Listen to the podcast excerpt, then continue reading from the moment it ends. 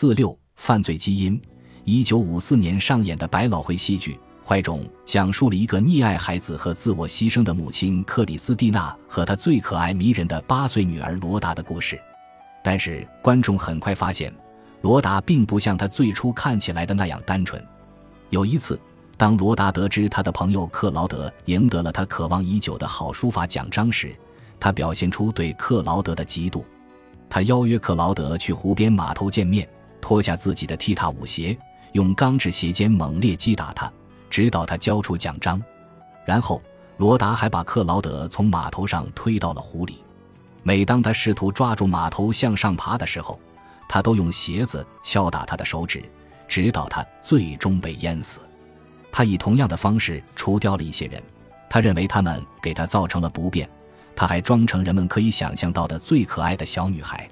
罗达怎么会有这种难以形容的恐怖行为呢？这部剧给出了清晰的答案：罗达的母亲克里斯蒂娜年幼时被人收养。从来不知道自己的亲生母亲是谁，他的亲生母亲原来是一个连环杀人犯。很显然，克里斯蒂娜的母亲的杀人狂基因不知何故掠过了一代人，而他那邪恶的本质又一次在可爱的小罗达身上重现。正如戏剧所言，有些人骨子里就是坏种，天生就坏的透顶，没有什么能改变其邪恶的本性。这部剧与几个世纪前进行的探索产生了共鸣。为什么人们有时犯下令人发指的暴力行为？最好的解释是什么？最可怕的行为如此不可接受，以至于我们有种自然的冲动要去关注罪犯的本质。罗达为什么会犯下滔天罪行？最令人满意的答案是：罗达骨子里一定坏透了，正是他的邪恶本质导致了他的恶毒行为。十九世纪英国精神病学家亨利·莫兹利简单的评论说：“恶人并不是故意选择邪恶，而是天性使然。”这样的世界观有广泛的意义。如果邪恶的根源在于人的本性，而不是个人的经历，那么我们怎样才能防止犯罪行为呢？莫兹利进一步将犯罪行为描述为一种顽固性疾病：狗转过身来吃呕吐物，母猪被洗净了。又到污泥里打滚，人类历经千年万载所形成的本性，怎么可能在一个人的一生中被改变呢？埃塞俄比亚人能够改变其肤色吗？豹子能够改变其斑点吗？就像莫兹利看到的那样，罪犯的问题在于，他们的本质使得他们不可能避免犯罪。尽管莫兹利的观点很极端，但是在他生活的时代，这种观点并不罕见。犯罪学的早期研究是由19世纪意大利犯罪学家切萨雷·隆博罗梭发起的，他是犯罪学史上最重要的人物。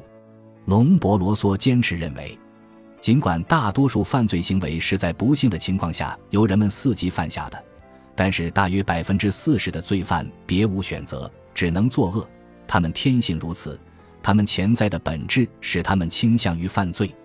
隆博罗梭花费职业生涯的大部分时间。试图找到发现潜在犯罪本质的方法。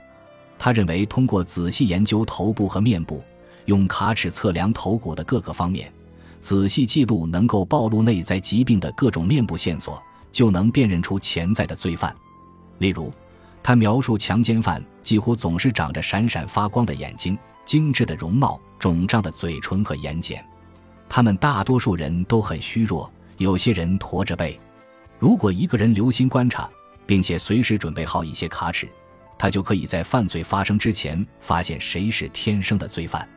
因此，隆博罗梭的理论把对罪犯的理解从一个人做过的事转向了做事的人。根据这一观点，改造天生的罪犯是没有希望的。唯一的解决办法就是要么终身监禁，要么判其死刑。自隆博罗梭生活的时代以来，情况发生了很大变化。研究人员不再通过测量一个人是否长有肿胀的嘴唇或者不寻常的头骨来寻找犯罪的本质，但是在某些方面，罪犯是天生的的想法却留存了下来。只是基因组学时代所使用的工具似乎比隆博罗梭的卡尺要复杂得多。人们进行各种尝试，寻找有可能表明犯罪本性的个体基因。可能涉及特定基因的第一个线索来自荷兰的一个大家族，这个家族的成员有着大量的犯罪行为。家族中的一名男子强奸了他的妹妹，被关进监狱后，又用干草叉刺伤了监狱狱长的胸部。家族中的另一名男子试图开车碾过他的老板，还有一名男子则拿着刀强逼他的妹妹脱光衣服。家族中还有另外两名男子是臭名昭著的纵火犯。家族中的许多人都有暴露癖和窥阴癖的在案记录。然而，家族中也有很多男子没有暴力史。在一九九三年，研究人员发现，有犯罪史的男性在某一特定的基因。单胺氧化酶 A 的组成上与普通人有区别。暴力的男性拥有一种非常罕见的基因突变，这种基因突变有效地抑制了该基因的表达，导致大脑中各种神经递质积累，造成多动症和冲动控制障碍。虽然这种特定的基因突变非常罕见，而且它对大脑神经化学有巨大的破坏性，但是在同样的基因中。还有其他更常见的变体也与暴力行为有关。探索单胺氧化酶 A 基因与暴力的关系的最著名的研究是针对新西兰人进行的。研究人员观察了该基因的两种常见变体。具体的说，研究人员研究的是一个人是否拥有该基因的低表达或者高表达的变体与其小时候是否遭受过很多虐待之间的关系。过去很少遭受虐待的人拥有的特定的单胺氧化酶一变体对他们的行为没有影响，而那些遭受过严重虐待的受害者与具有高表达的单胺氧化酶一变体的人相比，出现反社会行为的概率更高。一种特定的基因变异和虐待儿童时的致命结合导致了更大的暴力可能性。这些发现使一些人将单胺氧化酶一基因标记为上午基因，这给人的印象是。它是暴力的关键原因，也许是暴力的终极原因。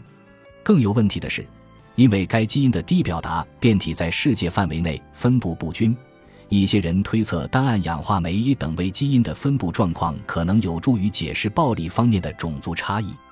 例如，新西兰的土著毛利人以作为勇士的过去而著名。研究发现，与欧洲血统的人相比，他们更可能拥有所称的有问题的单胺氧化酶变体。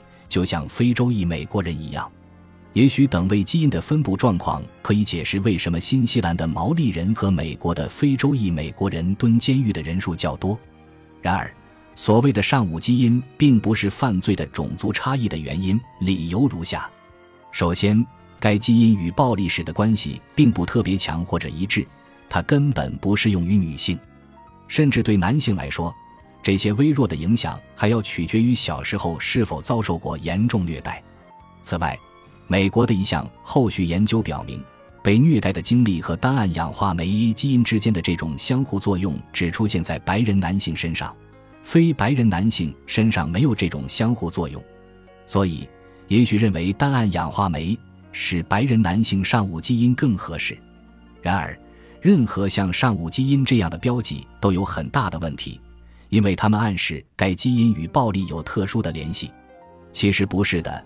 就像来自其他基因的等位基因不仅有一种后果一样，基因多效性是指单个基因变异如何影响多种不同的表现性。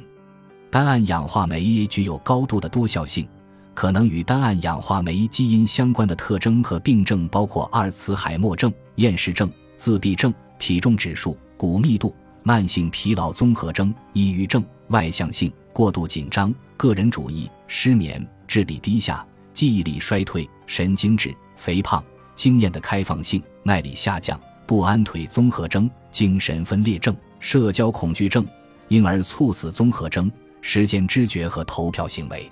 也许把单胺氧化酶称为除了厨房的水槽基因外的万能基因更为合适。此外，相对于新西兰白人和美国白人，新西兰的毛利人和非洲裔美国人的监禁率较高。关注单胺氧化酶基因与他们较高的监禁率的相似之处，就忽略了世界其他地区的单胺氧化酶 A 等位基因的分布情况。该基因的低表达变体不是毛利人和非洲裔美国人独有的，在不以特别暴力著称的其他许多社会中也很常见，例如。日本是世界上凶杀率最低的国家，然而，日本人比欧洲人、非洲裔美国人和新西兰的毛利人更有可能拥有低表达的单胺氧化酶 A 等位基因。从直觉上来说，试图用基因来解释暴力的文化差异可能是令人满意的，但是目前还没有直接的证据来证明这一点。